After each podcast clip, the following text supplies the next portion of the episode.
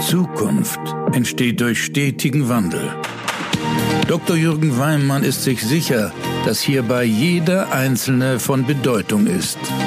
Herzlich willkommen zu einer neuen Folge von Everyone Counts, dem Podcast über Transformation mit Begeisterung.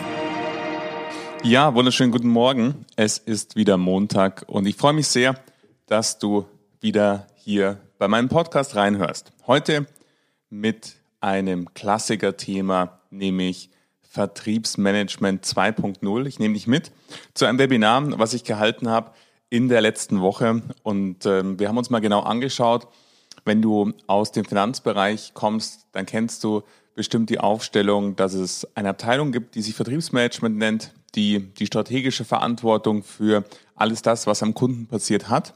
Und oftmals ist das genau ein großer Reibungsverlust, wo zwischen Vertriebs- und äh, Vertriebsmanagement und Vertrieb ganz, ganz viele mögliche Konflikte brennen können. Ich sage ganz bewusst können, weil wir haben uns darauf angeschaut, was braucht's, damit das nicht passiert. Und dabei wünsche ich dir jetzt viel Inspiration und Freude beim Zuhören.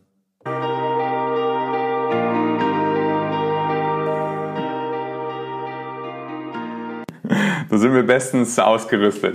Ja, ich sage herzlich willkommen. Ähm, schön, dass Sie einen Teil Ihres Abends mit verbringen wollen zu einem Themenfeld, was, glaube ich, sehr, sehr ähm, spannend ist. Ich beschäftige mich sehr, sehr intensiv damit und ähm, an der Resonanz äh, merke ich auch, dass es auch Sie bewegt, nämlich die Frage, wenn wir an die Sparkasse und Banken denken, wie schaut's aus mit dem Thema des Vertriebsmanagements? Es passiert extrem viel. Ich war heute bei dem Bayerischen Finanzgipfel, wo ähm, auch sehr, sehr intensiv über die Zukunft der Banken diskutiert wurde mit verschiedenen Vertretern aus äh, der Politik, äh, von natürlich den Challenger-Banken N26, äh, Check24.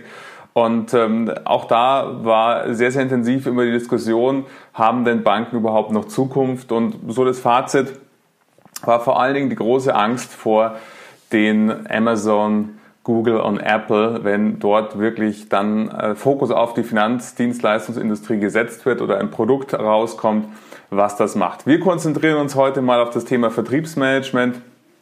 Ich werde diese Sitzung aufzeichnen. Wir haben genug Zeit, auch danach Ihre Fragen ähm, zu stellen. Sie haben auch dann die Möglichkeit, äh, vielleicht die Aufzeichnung an Kolleginnen und Kollegen weiterzuleiten, die sich dafür interessieren. Ähm, unsere Diskussionsrunde werde ich hier geschlossen in unserem Raum belassen und somit aus der Aufzeichnung entfernen, sodass wir uns nur auf die Inhalte in der Aufzeichnung konzentrieren und gleichzeitig einen geschützten Raum haben, wo wir uns austauschen können. Plan so, ähm, bis 18 Uhr sind wir fertig. Circa 35 Minuten habe ich einen Impuls für Sie vorbereitet und dann freue ich mich auf eine rege Diskussion über die dargestellten Gedanken. Ja, wenn wir. Diese Konferenz wird nun aufgezeichnet. Genau, das war der Hinweis, das ist die Erinnerung an mich, dass ich auch dran denke. Ich freue mich sehr, dass immer bei meinen Webinaren Menschen dabei sind, die mich schon ganz, ganz lange kennen und ganz, ganz lange begleiten, die ich auch persönlich kenne und sehr, sehr schätze. Und gleichzeitig kommen immer wieder Menschen hinzu, die mich noch nicht persönlich kennen. Von dem her erlauben Sie mir ganz kurz ein paar Worte über mich zu sagen. Was mich antreibt, ist, dass ich glaube, dass wenn wir an die Zukunft von Unternehmen, nicht nur Banken und Sparkassen denken, dann sind es die Unternehmen, die Zukunft haben, denen es gelingt, ein Ort zu sein, wo einfach Menschen zum einen gerne arbeiten und zum anderen gerne kaufen. Und ähm, ich sehe mich da als derjenige, wo ich ein Stück weit Inspirator sein will, genau das zu tun. Wie gelingt es, diese menschliche Zentrierung in Unternehmen, in Organisationen so zu verankern. Das bewegt mich schon mein ganzes Berufsleben, indem ich als Vertriebler immer gefragt habe, was bewegt meine Kunden und dann jetzt später als Berater dahingehend, was bewegt Banken und Sparkassen und was können die tun, damit sie auch weiterhin Relevanz am Markt haben. Das Ganze mache ich jetzt mittlerweile seit 23 Jahren, ähm, kommend aus der Erfahrung aus eigener Bankenerfahrung, zehn Jahre bei der Stadtsparkasse München und der Hypovereinsbank und dann aus der Beratungsseite mit sehr, sehr starkem Fokus und äh, ganz profunden Wurzeln in der Finanzindustrie für Sparkassen ähm, und Banken. Und ähm, seit diesem Jahr freue ich mich besonders, dass meine Kunden mich auch noch zum Top-Consultant gemacht haben und ich mich als einer der besten Berater äh, in Deutschlands ausgezeichnet wurde auf Basis meines Kundenfeedbacks. Von dem her freue ich mich, dass wir heute gemeinsam diese drei Punkte uns anschauen. Sie haben die Möglichkeit nachher, ich schalte nachher auch wieder alle laut, ähm, natürlich Fragen zu stellen, lassen Sie uns Interaktion kommen. Gleichzeitig, wenn Sie eine Frage haben und Sie nicht vergessen wollen, schreiben Sie sie auch gerne in den Chat mit rein und ähm, ich werde nachher auf all Ihre Fragen mit eingehen. Wenn ich an Vertriebsmanagement denke, dann ist äh, die Frage, warum ist aus meiner Sicht jetzt ein guter Zeitpunkt, äh, über das Vertriebsmanagement neu nachzudenken. Darauf werde ich gleich im Folgenden als ersten Punkt mit eingehen. Die Frage ist natürlich dann, welche Herausforderungen, Kernaufgaben oder Kernfragen ergeben sich aus der aktuellen Situation und dann möchte ich Ihnen äh, Inspiration dahingehend geben, welche Denkrichtungen ich momentan, wenn ich an Vertriebsmanagement denke und mit meinen Kunden darüber diskutiere und damit arbeite, äh, in welche Denkrichtung es geht. Ich glaube, ganz wichtig ist bei all den Sachen äh, hier, äh, das zeichnet auch die Webinare die davor stattgefunden haben, aus, dass wir immer diese gemeinsame Offenheit haben, dass die Welt nie nur so ist oder nur so ist oder nur das die richtige Lösung ist oder auch nur die einzige Lösung, wenn wir an Zukunft denken. Ich glaube, es gibt ganz, ganz verschiedene Wege, ähm, die in die Zukunft führen und ganz, ganz unterschiedliche Strategien. Ich habe Ihnen hier mal jetzt meine Thesen und Denkrichtungen ganz bewusst als Denkrichtungen äh, mitgebracht, um Sie zu inspirieren, wenn Sie an Ihre Sparkasse, Ihr Institut, Ihr Unternehmen denken, Ihre Rolle denken. Wir haben auch viele Vertriebsmanager mit, äh, hier mit dabei habe ich in den Anmeldungen gesehen, auch Menschen, die ich schon ganz, ganz lange kenne und die ich schon sehr, sehr schätzen gelernt habe. Und letzten Endes gilt das, was, was wir gemeinsam diskutieren, zu übertragen auf ihre Situation, die sehr, sehr unterschiedlich ist und von dem her dann gemeinsam zu überlegen, was kann ihre Lösung sein, wenn sie an die Zukunft denken. Wenn ich so anschaue, momentan ist ja die Situation, äh, sie war schon mal rosiger, würde ich sagen. Äh, Corona beschleunigt einiges, was ähm, die Finanzdienstleistungsindustrie letzten Endes, ja, wenn man so schaut, 2008, 2009 Finanzkrise und was, de, was dem folgte, sind wir jetzt wieder mittendrin in einem Szenario, was die betriebswirtschaftlichen Druck auf die Finanzindustrie deutlich verschärft. Ich möchte Ihnen kurz vier Punkte mitbringen, die aus meiner Sicht zentral sind, was für die Zeit jetzt und nach Corona stattfindet. Wir sehen auf der einen Seite das sehr, sehr positive Effekt, dass die Mitarbeiter, und das weiß ich aus vielen Gesprächen, wo die Leute sagen, ich bin so froh, dass ich Teil einer Sparkasse oder Bank bin, weil viele kennen aus dem Bekanntenkreis Betroffenheit von Kurzarbeit, von auch jetzt schon äh, betriebsbedingten Kündigungen und somit ein deutlich positiver Effekt auf die Loyalität der Menschen zu ihrem jeweiligen Institut. Gleichzeitig haben wir unterschiedliche Betroffenheiten mit Corona und Umgang mit der Situation von Corona von Menschen, die sagen, ja Mensch, lasst uns doch wieder alles ganz normal machen, was soll der ganze Zirkus? Bis hin zu Menschen, die direkt betroffen sind äh, von Corona-Fällen, von schwerwiegenden Corona-Fällen und somit haben wir unterschiedliche Leistungsniveaus innerhalb der Belegschaft. Und ähm, jetzt ist es aus meiner Sicht ganz wichtig, vor allem diese Schockstarre und auch diese Umgang mit einer sehr, sehr volatilen Welt. Wir alle wissen nicht, was morgen ist, welche Verordnung morgen wieder gilt, äh, wo man morgen hinreisen darf oder nicht hinreisen darf. Es bewegt sich sehr, sehr viel und dieser Umgang mit Unsicherheit, der ist für Menschen sehr, sehr unterschiedlich und äh, das gilt jetzt vor allen Dingen auch innerhalb der Belegschaft ernst zu nehmen und darauf sehr, sehr individuell zu reagieren. Da sind vor allen Dingen die Führungskräfte gefragt, sodass nicht eine Schockstarre entsteht im Unternehmen, wo einfach nichts mehr vorwärts geht. Natürlich sehen wir extreme äh, Implikationen äh, zukünftig äh, für das Kreditportfolio momentan, wenn ich so an die G&Vs denke und die Gespräche mit Kunden, gibt es natürlich schon die ersten Implikationen, wo man natürlich jetzt in den Prognose die Risikowerte angepasst hat. Wirklich große Auswirkungen gibt es zum Glück noch nicht. Ähm, ich gehe davon aus, dass wir im vierten Quartal fortfolgende sicherlich durch dass die Deadline des Insolvenzgesetzes als auch auslaufende Corona-Soforthilfen und den KfW-Unterstützungskrediten hier noch mit mehr Insolvenzen rechnen müssen. Kurzum, wir sehen hier eine weitere Beschleunigung auf die Umbauprozesse für die gesamte Industrie, weil der Druck auf die Betriebsergebnisse einfach größer wird oder noch größer wird. Auf der anderen Seite sehen wir bei Kunden gestiegene Anforderungen. Viele haben jetzt Homeoffice äh, erlebt und äh, somit ist die Bereitschaft für ein klassisches Finanzprodukt in eine Filiale zu gehen nochmal deutlich gesunken gegenüber früher, weil die Menschen gelernt haben, kann vieles online erledigen und virtuell unterwegs sein. Von dem her erwarte ich das auch von meinem Finanzdienstleister an meiner Seite. Das heißt, das Gap hinsichtlich Qualität am Kunden wird hier nochmal ein Stück größer, größerer Nachholbedarf und ähm, somit Notwendigkeit hier zu reagieren. Sehr, sehr positiv finde ich. Den, den vierten Punkt nehme ich, jeder, absolut jeder, egal ob es ein Privatkunde, Firmenkunde ist, egal ob es jemand mit unabhängig von Einkommen und Vermögenskriterien, alle haben eine finanzielle Frage im Kopf. Und Sie sind alle die Experten dafür und haben die exzellenten Mitarbeiter und Produkte dafür, genau diese Frage zu beantworten. Von dem her ist aus meiner Sicht jetzt für Vertrieb die Zeit besser denn je. Hinzu kommt noch eine bessere Erreichbarkeit der Kunden, weil viele wirklich immer noch im Homeoffice sind. Und von dem her ähm, ist jetzt wirklich eine goldene Zeit, wenn ich an das Thema Vertrieb denke und somit etwas, was aus meiner Sicht eine sehr, sehr positive Implikation von Corona ist.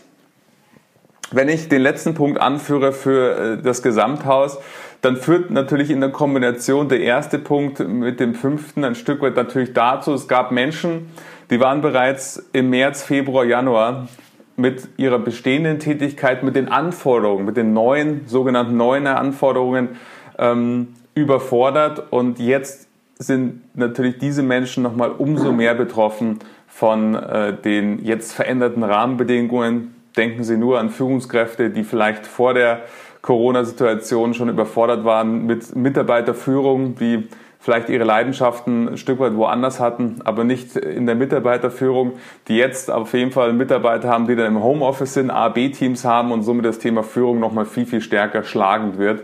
Und ähm, hier gilt es vor allen Dingen dann für den weiteren Transformationsprozess, sich den Menschen anzunehmen, um zu sehen, dass die richtige Frau und der richtige Mann passend zur Aufgabe, zur Kompetenz, zur Leidenschaft auch am richtigen Ort sitzt. Und wenn wir diese Implikationen nehmen, wir könnten noch weitere finden. Ich habe mich jetzt aufgrund der Zeit auf die aus meiner Sicht Kernthemen konzentriert und schauen, was macht das eigentlich mit dem Vertriebsmanagement? Dann erleben wir im Vertriebsmanagement ein paar Klassiker, die haben nichts mit der aktuellen Situation zu tun, sondern die haben sich in den letzten Jahren so ergeben und andere, die jetzt neu hinzugekommen sind. Ich habe mal versucht, so ein Gesamtbild äh, zu machen, wenn ich mir den oberen Punkt anschaue, so dieser Blickwinkel, der häufig, wie gesagt, auch hier, ich kann immer nur von dem Durchschnitt meiner Wahrnehmungen sprechen. Ich weiß sehr, sehr wohl, es gibt Institute, äh, mit denen ich auch arbeiten darf, wo das wunderbar funktioniert, wo es nur Teilelemente gibt oder manchmal auch gar keinen dieser Punkte gibt. Ich kenne aber auch andere Institute, da sind leider alle Punkte von Relevanz und von dem her wichtig immer hier, Sie kennen Ihre Situation am allerbesten. Schauen Sie einfach mal, was Sie bei sich erleben und welcher Punkt auch bei Ihnen vielleicht so erlebbar ist.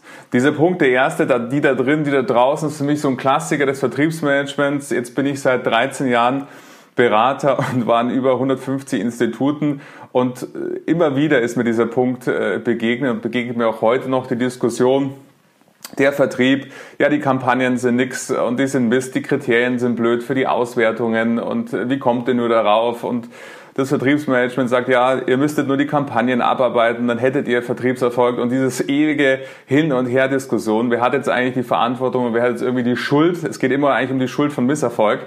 Ähm, es wird nie um den Erfolg gestritten, sondern immer nur um den Misserfolg. Ähm, das führt einfach zu unendlich nervigen Diskussionen und Reibereien, vor allen Dingen zwischen Vertrieb und Vertriebsmanagement. Und als Vertriebsmanager haben sie ja wirklich einen sehr, sehr bedeutsamen Job, weil in dem Sinne alle wollen was von ihnen. Ähm, wenn man an äh, OS Plus Releases denkt äh, oder an äh, neuen Produkteinführungen denkt und das ist so dieses Thema, wo ich sage Sandwich, es gibt Interessen, natürlich äh, der Vorstand, Vorstände ähm, wollen ein erfolgreiches Institut haben. Daran hat das Vertriebsmanagement einen großen Anteil. Es gibt letzten Endes das Thema, je nachdem, wie das Vertriebsmanagement geschnitten ist, wo teilweise Schnittstellen zu Personal, zu Kommunikation, zu Unternehmenssteuerung vorhanden sind. Und somit ist gibt fast kein Projekt, wo nicht ein Vertreter, eine Vertreterin des Vertriebsmanagements da ist und somit dieses äh, ja, die Mengenlage, die dadurch entsteht, ist einfach schlichtweg eine große Herausforderung heute und auch für die Zukunft. Ein Punkt, der immer wieder für mich äh, erkennbar ist, wenn wir an potenzialträchtige Kunden denken. Da sind heute noch sehr, sehr viele Vertriebsmanagement-Einheiten sehr, sehr stark privatkundenlastig ausgerichtet. Und das Themenfeld der Firmenkunden als auch der vermögenden Privatkunden, Private Banking, ist häufig unterrepräsentiert. Und wenn wir an die Zukunft denken und bezogen auf, wo sind denn wirklich die großen Potenziale noch äh, zu adressieren und zu holen, gibt es aus meiner Sicht hier Nachschärfungsbedarf bezogen auf die Personalausstattung auch innerhalb der Teams des Vertriebsmanagements, um diese sehr, sehr interessanten Kundengruppen, wo man sieht, dass es nicht gelingt, die, die Marktanteile, die vorhanden sind, zu heben, auch wirklich treffend zu adressieren.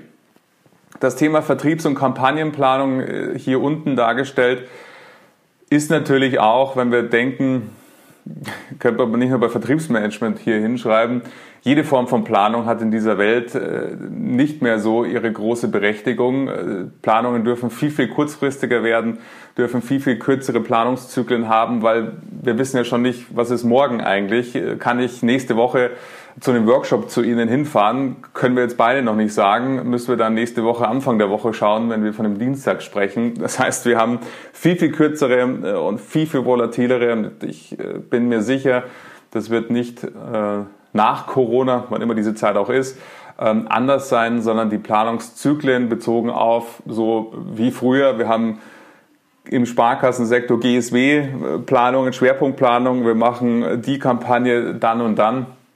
Das ist immer mehr sehr, sehr oldschool und äh, wird nicht mehr in die Zukunft tragen, weil vielleicht zum Zeitpunkt der Kampagne ganz andere Themen relevant sind für den Kunden und somit ist eine viel, viel größere Flexibilität für gerade Kampagnen als auch für die Vertriebsplanung braucht.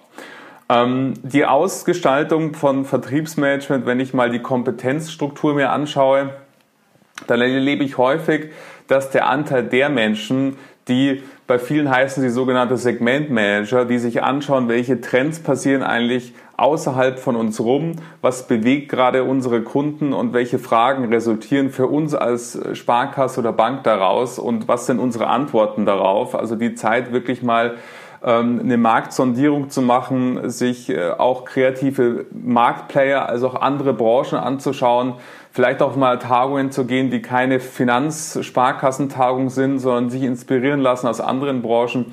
Dieser Anteil kommt viel zu kurz in den meisten Fällen.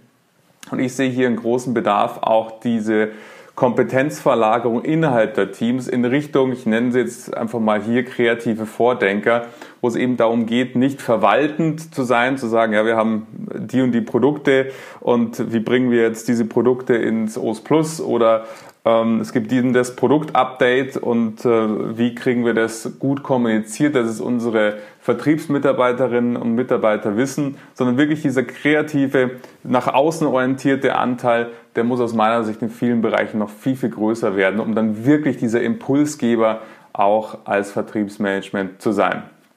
Und das ist in dem Sinne das Fazit, was diesen Punkt Treiber oder Unterstützer äh, aussieht. Das hängt sehr, sehr stark mit all diesen Punkten zusammen. Ist jetzt das Vertriebsmanagement eine Einheit, die eine Serviceeinheit ist für die Vertriebseinheiten und somit eher auf Zuruf Unterstützungsmaterial zur Verfügung stellt oder wie so ein Apothekerschrank viel, viel Unterstützungsmaterial bereithält, was vielleicht nicht oder nur teilweise abgerufen wird oder ist das Vertriebsmanagement der Vordenker und der Treiber, indem es die Markttendenzen erkennt, die Antworten darauf oder die Fragen formuliert, die Antworten darauf äh, konzeptioniert und das gemeinsam mit den Vertrieben in die Umsetzung bringt. Und dieses Dilemma, was oftmals entsteht, ähm, das kostet einfach Zeit, Nerven und letzten Endes auch PS am Kunden.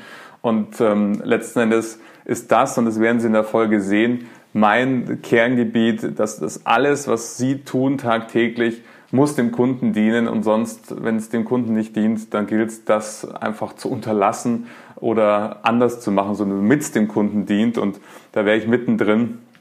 Nämlich, was heißt denn das jetzt, wenn wir uns dieses Gemengelage anschauen? Was passiert draußen? Fünf Thesen dazu. Was sind so Themen, wenn man das Vertriebsmanagement anschaut?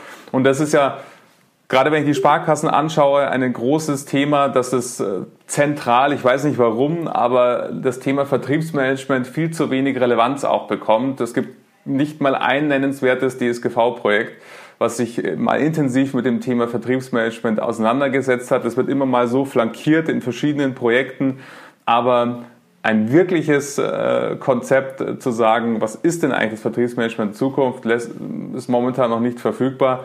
Von dem her ist ja die Frage, wenn wir Vertriebsmanagement, und das ist meine tiefe Überzeugung, wir brauchen ein aktives Vertriebsmanagement in den Instituten, dann ist die Frage, wie können wir wirkungsvoll Potenziale, die am Kunden vorhanden sind. Und wenn Sie die G&Vs ihre Institute äh, studieren, was sie alle mit hoher Wahrscheinlichkeit fast täglich tun, dann wissen wir, die Zukunft entsteht im Vertrieb. Und die Zukunft entsteht nicht bei Kostensenkungen und nicht bei Kosteneinsparungen. Da gibt es sicherlich die ein oder anderen Punkte, die man noch tun kann. Aber letzten Endes ist es entscheidend, dass der Anteil, den die Kunden für Finanzdienstleistungen ausgeben, der größtmögliche Anteil bei ihnen landen sollte, wenn es um die Zukunft ähm, für ihr Institut geht. Und somit die Frage, wie können wir diese Potenziale adressieren und was heißt das für die Organisationsgeschwindigkeit? Auf jeden Fall eine Erhöhung gegenüber des Status quo. Und ich habe Ihnen mal ein paar Gedanken mitgebracht, ähm, bezogen auf, was passiert eigentlich von der Ausrichtung von einer Produktdenke hin zu einer kundenorientierten Denke und was heißt es als Denkrichtung für Sie und Ihr Vertriebsmanagement. Wenn wir mal kurz drauf schauen, wie entsteht eigentlich Kundenorientierung, dann sind wir immer beim Thema Vereinfachung. Der Kunde möchte es bequem haben, der Kunde möchte es einfach verfügbar haben, der Kunde möchte es persönlich haben und vor allen Dingen sehr, sehr schnell. Das heißt, wenn wir von Kundenorientierung in seiner einfachsten Form denken, dann sprechen wir immer sehr, sehr stark davon, wie können Sie als Institut Friktionen, die in Prozessen, in internen Abläufen, in Schnittstellen oder in Ineffizienzen in der Organisation vorhanden sind, wie können Sie die entfernen und dafür sorgen, dass der Kunde ein Erlebnis hat, wo er sagt, wow, genau deshalb bin ich Kunde dieser Sparkasse und deshalb empfehle ich sie natürlich weiter, wenn mich äh, jemand anspricht oder ich einen Kontakt zu Ihnen hatte und deshalb ist es mir auch total egal, ob jetzt das Girokonto bei Ihnen 5 Euro teurer ist als woanders, weil ich weiß, dass sich dieser Preis absolut für die Dienstleistung rentiert. Und das ist so diese Denkrichtung, in die auch alle meine Empfehlungen immer gehen.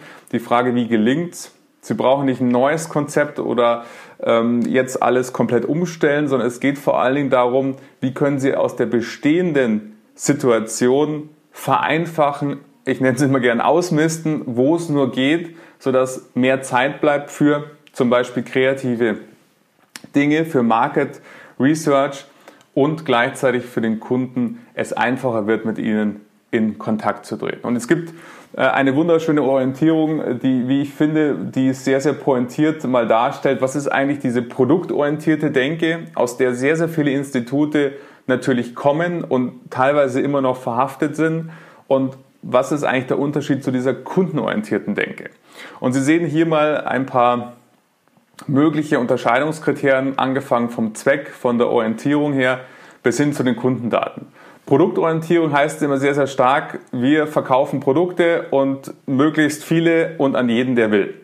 Und somit sehr, sehr starker Fokus auf, was kann unser Produkt, welche Produkte haben wir überhaupt, zu welchem Preis Orientierung, wenn Sie den Organisationsfokus als Punkt herausgreifen, sehr, sehr stark in der Produktentwicklung als solches und in dem Sinne von der Denk her, wenn wir sagen, hier ist das Institut, hier ist der Kunde, die Brücke zwischen den beiden nennen wir dann Marketing oder Kommunikation, indem wir vom Vertriebsansatz sagen, wie viele Kunden können wir dieses Produkt verkaufen.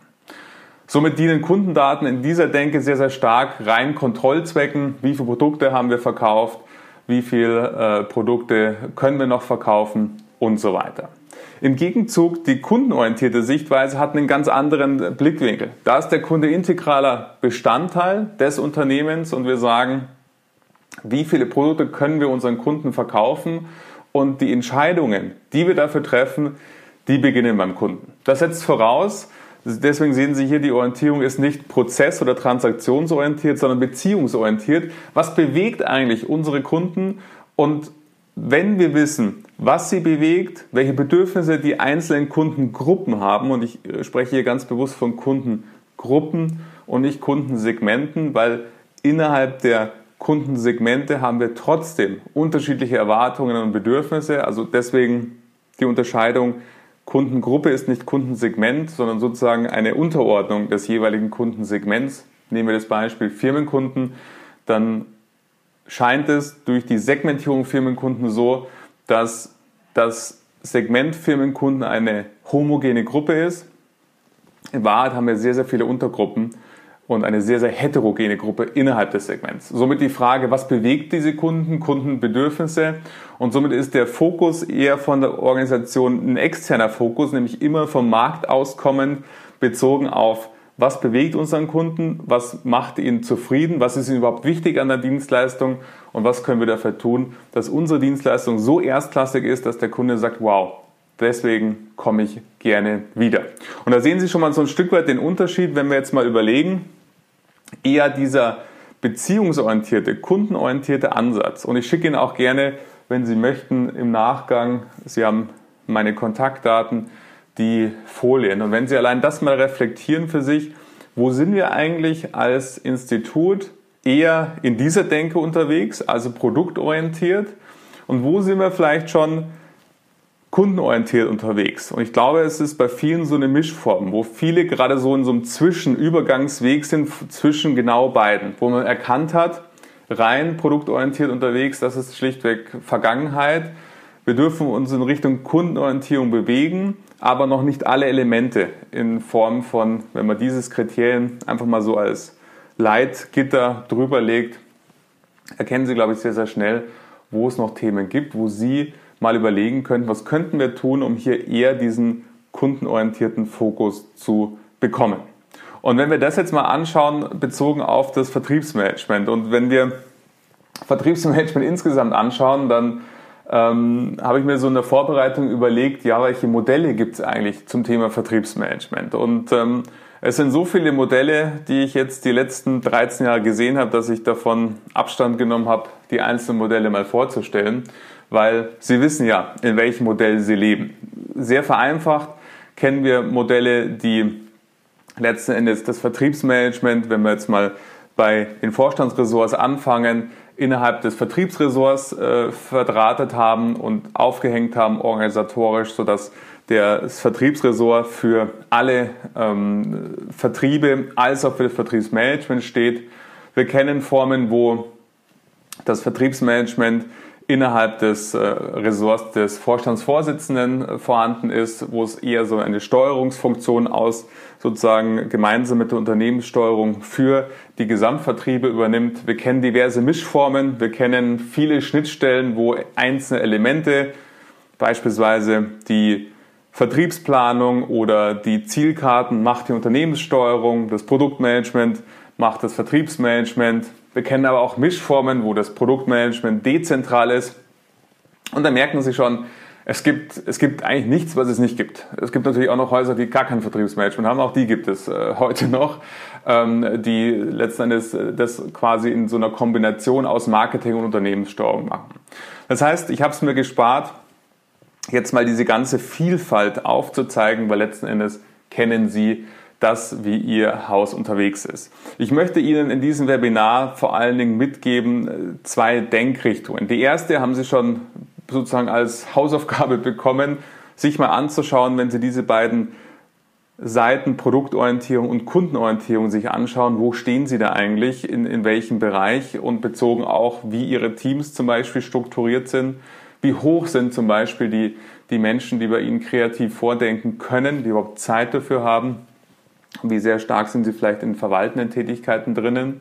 Und ich habe ihn hier als Möglichkeit im Nachgang mal für sich zu reflektieren, wie die Denkrichtung aus meiner Sicht sein sollte zum Thema Vertriebsmanagement. Ich hatte es eingangs gesagt, für mich gibt es hier keine Blaupause, weil es macht einen Unterschied, ob ich von dem Vertriebsmanagement spreche in einer Sparkasse, die 150, 200 Mitarbeiter hat und eine Bilanzsumme von vielleicht eineinhalb Milliarden oder einer knappen Milliarde oder ob ich über Vertriebsmanagement diskutiere in dem Institut, was über 12, 15 Milliarden Bilanzsumme ähm, hier verfügt. Wir haben hier ganz, ganz große Unterschiede und deshalb gibt es für mich hier keine Blaupause zu sagen, so ist der richtige Weg, sondern es gibt für mich eine strategische Leitlinie, wo es darum geht, diese Denkrichtung zu nutzen, um dann wiederum für Ihr Institut die richtige, in Anführungszeichen richtige, die für den Moment richtige und nützlichste Aufstellung zu finden.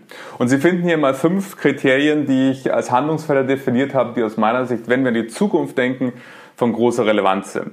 Ich unterteile sie einmal in innere und Gesamthausfelder. Innen meint, das sind Themenfelder, die Sie als verantwortlicher Vorstand oder Leiterin oder Leiter vom Vertriebsmanagement für sich selbst lösen können und andere, wo Sie weitere Kolleginnen und Kollegen brauchen, wenn es äh, um die Veränderung geht.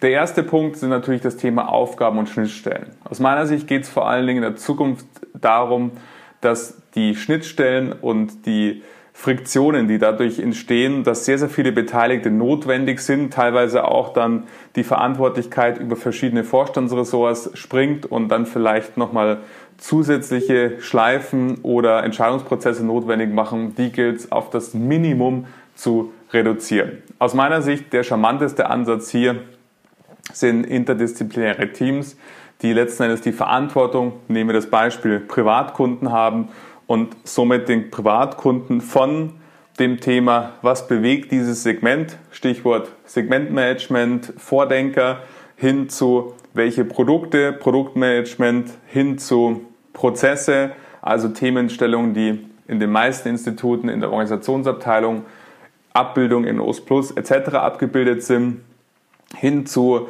natürlich, was kriegen wir für Kundenfeedback, was sagen die Kunden zu unserem Leistungsangebot, also äh, Vertreterinnen und Vertreter aus den Vertrieben und letzten Endes, wenn noch Vertreterinnen und Vertreter aus der Marktfolge passiv zum Beispiel, wenn wir dann über Archivierung, Ablage, rechtliche Gegebenheiten von Verträgen und so weiter uns anschauen. Also ein Team, wo alles Know-how vorhanden ist, um zu sagen, wenn der Privatkunde Weimann morgen eine Baufinanzierung bei uns anfragt, was ist der ideale Verlauf seiner Kundenreise, was darf er erleben und was sollte er erleben, abgeleitet aus den Bedürfnissen, die Sie vorher ähm, hier festgestellt haben, sodass der Kunde mit einem sehr, sehr guten Gefühl und nicht nur einem guten Gefühl, sondern im besten Fall begeisternd von Ihrer Dienstleistung rausgeht. Somit erste Denkrichtung, die heutigen Schnittstellen und Friktionen gilt es auf ein Minimum zu reduzieren und das hat natürlich erstmal interne Implikationen, weil ich kenne Teams, die haben selbst innerhalb des Vertriebsmanagements so viele Schnittstellen, weil sehr, sehr kleinteilige Teams sind. Und ähm, da würde ich erstmal anfangen zu überlegen, welche Teamstruktur brauche ich innerhalb meines Teams, Vertriebsmanagement, um hier möglichst ohne Friktion unterwegs zu sein und dann natürlich gleichzeitig zu überlegen, was heißt das für die Zusammenarbeit im Gesamthaus.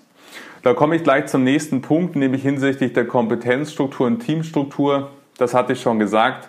Es braucht aus meiner Sicht jetzt deutlich mehr Zeit und deutlich sind andere Menschen, andere, ähm, sage ich mal, Fähigkeiten, Kompetenzen, die dafür notwendig sind. Ich, diese kreativen Strategen, die sich überlegen, wie können wir einen heutigen Private Banking Kunden adressieren, wie können wir einen heutigen Firmenkunden adressieren, was passiert überhaupt, welche Konkurrenten äh, laufen da sonst noch so rum, was tun die gerade aktiv, um abzuleiten, was müssen Sie als Institut tun, um eine Antwort darauf zu haben? Und hier deutlich mehr Fokus bezogen auf Kompetenz, aber auch auf Zeit. Ähm, hier, ich kenne viele Beispiele, wo 80 Prozent, fast 90 Prozent der Gesamtkapazität im Vertriebsmanagement eher verwalten sind, Produktmanagement, Kampagnenmanager oder Spezialisten für Controlling und Auswertung und die Zeit für kreatives Vordenken auf ein Minimum reduziert ist. Jetzt ist die Zeit hier umzuschiften und auch zu investieren, falls Sie die Kompetenz nicht im Haus haben, neue Menschen mit ins Vertriebsmanagement reinzuholen. Und ein Themenfeld, was nicht nur Vertriebsmanagement betrifft, aber vor allen Dingen sehr, sehr intensiv im Vertriebsmanagement angelangt ist, ist für mich das Thema Kundenintegration. Durch regelmäßige Fokusgruppenbefragungen, Kundentests, wo Sie erste Ideen, die Sie vielleicht haben, dann auch gemeinsam mit Kunden verproben, den Kunden vielleicht mal einen Prototyp zeigen, zu sagen, das ist unsere Denkrichtung, wie findest du das? Würdest du das kaufen? Ist es nützlich? Fehlt dir was? Was würdest du dir anders wünschen, um noch ein viel, viel tieferes Verständnis zu bekommen, was Kunden bewegt? Und wir haben ja auch hier im, Kreis äh, Menschen, die Teil eines Labs sind oder wenn ich dann in Herrn Schupp denke, mit dem SK Lab, die ja genau sowas machen, Innovation äh, zu überlegen, was bewegt denn eigentlich den Kunden von morgen und was muss unsere Antwort darauf sein, das auch wirklich in der Region zu machen, zu überlegen, laden sich zehn Kunden ein, sprechen Sie mit denen, was bewegt die gerade aktuell, wenn Sie an die Firmenkunden denken, in der Corona-Situation, wo könnten Sie helfen? Was sind daraus Dienstleistungen, die Sie entwickeln könnten, um auch zukünftig vielleicht andere Formen der Provisionserlöse zu generieren? Hier gibt es ganz, ganz zahlreiche Möglichkeiten, die extrem billig sind. Letzten Endes Kunden sind sehr, sehr dankbar, wenn sie zu so einer Veranstaltung eingeladen werden. Ähm, das ist weit günstiger als jegliche Form äh, von der Unternehmensberatung weil die Kunden letzten Endes sehr, sehr dankbar und sehr, sehr offen, auch in solchen Runden, ich habe schon einige davon begleitet, hier ihr Feedback mit Ihnen teilen. Das Thema der Vertriebsplanung, auch hier gilt Ausmisten. Ähm, häufig ist das Thema der Vertriebsplanung ein Mammut-Elefantenprozess, wo sehr, sehr viel diskutiert wird. Ich bin mal gespannt auf die Vertriebsplanung für 2021. Hier sehe ich sehr, sehr viele Chancen, dass das deutlich besser wird, weil mehr virtuell diskutiert werden wird als persönlich in den Elefantenrunden, was glaube ich schon mal einen guten Effekt haben wird. Und auf der anderen Seite die betriebswirtschaftliche Notwendigkeit noch viel, viel härter geworden ist und somit es letzten Endes aus einer G&V-Ableitung schlichtweg äh, nicht diskutierbare Notwendigkeiten gibt, wenn man von einer entsprechenden Unternehmensgröße ausgeht und von einer Zukunft ausgehen möchte und somit, glaube ich, relativ schnell und deutlicher klarer werden wird, was heißt es für Ertragserwartungen äh, an die Vertriebe. Aber es geht natürlich da vor allen Dingen da auch darum, dass es zwei Dinge hat. Es sollte schneller gehen wie in der Vergangenheit. In vielen Fällen, wie gesagt, auch hier gibt es Häuser, die machen das heute schon exzellent. Da dauert die Vertriebsplanung von der Top-Down-Planung äh, zur Bottom-up-Planung drei Tage und dann sind alle Zielkarten klar. Es gibt aber eben auch andere Häuser und deswegen ausmisten, klarer GNV-Bezug äh, extrem wichtig. Ähm, jetzt, äh, dass auch da die Zielkarten dazu passen, was häufig immer noch nicht gegeben ist, wo die sehr, sehr kleinteilig sind mit 15, 20, 35, was ihr schon alles gesehen habt. Zielen, die überhaupt keinen Fokus mehr dem Mitarbeiter lassen. Was soll ich jetzt eigentlich äh, mich darauf konzentrieren? Auch hier gilt es, wie viele Felder brauchen Sie wirklich auf Ihrer Zielkarte? Was ist nützlich? Aber auch den Prozess als solches äh, sich anzuschauen. Und der letzte Punkt bezogen auf die Verantwortung und die Ziele. Wer trägt die Verantwortung für den Vertriebserfolg? Aus meiner Sicht, und das ist natürlich ein Punkt, der hier überall auch eine Rolle spielt und der in vielen Häusern entweder für ein Positivszenario sorgt oder für ein Negativszenario. Es hängt natürlich damit zusammen, wie gut können die Verantwortlichen miteinander. Wenn wir ähm, wenn wir die Führungsebene 2 anschauen und hier Menschen haben, die einfach sich gut verstehen, die gut miteinander können, dann ist fast der Prozess gar nicht so wichtig als das, weil die kriegen das hin. Die feiern gemeinsame Erfolge, die schieben aber auch nicht den Misserfolg die ganze Zeit hin und her, sondern sorgen dann gemeinsam davon, daraus zu lernen und im nächsten Jahr oder im nächsten Monat noch mehr Gas zu geben und aus diesen Lesson Learns Erfolge zu feiern. Wenn es menschlich nicht passt, dann haben sie natürlich unendliche Diskussionen. Das ist es natürlich schon auch, worum es geht, dass die Menschen brauchen, die hier gemeinsam Lust haben, was Großes zu erreichen, Zukunft zu gestalten und somit auch einen gemeinsamen Erfolg für, den, äh, für das Haus übernehmen, für den Vertriebserfolg gibt hier auch sehr, sehr unterschiedliche Varianten von Menschen, die in der Verantwortung alle auch Verantwortung für eine Vertriebseinheit haben, also wo es eben keinen einzigen Vertreter gibt, ähm, der keine Vertriebseinheit, nicht mindestens eine hat, um auch jederzeit Kundenfeedback zu haben, bis hin zu einer gemeinsamen Dienstvereinbarung, wo alle Führungskräfte der zweiten Ebene an denselben Zielen gemessen werden, um eben hier auch nochmal vom Zielsystem eine Gemeinsamkeit, letzten Endes eine bedingungslose äh, Gemeinsamkeit für den Erfolg darzulegen. Letzten Endes gilt auch hier, Natürlich menschlich darf es passen, auch wenn Sie äh, als Vorstand an Ihr Institut denken. Ähm, da würde ich auch hier, wenn Sie menschliche Disbalancen sehen, äh, lieber härter und radikaler äh, damit umgehen als weniger, weil häufig der Prozess gar nicht so entscheidend ist als der Umgang damit untereinander. Das wären für mich die fünf Denkrichtungen, die ich Ihnen gerne mitgeben möchte. Auf der einen Seite schauen Sie mal, wenn Sie die Denkrichtung anschauen, wo stehen Sie da? Was könnten Sie tun, um da vielleicht einen Schritt weiterzukommen?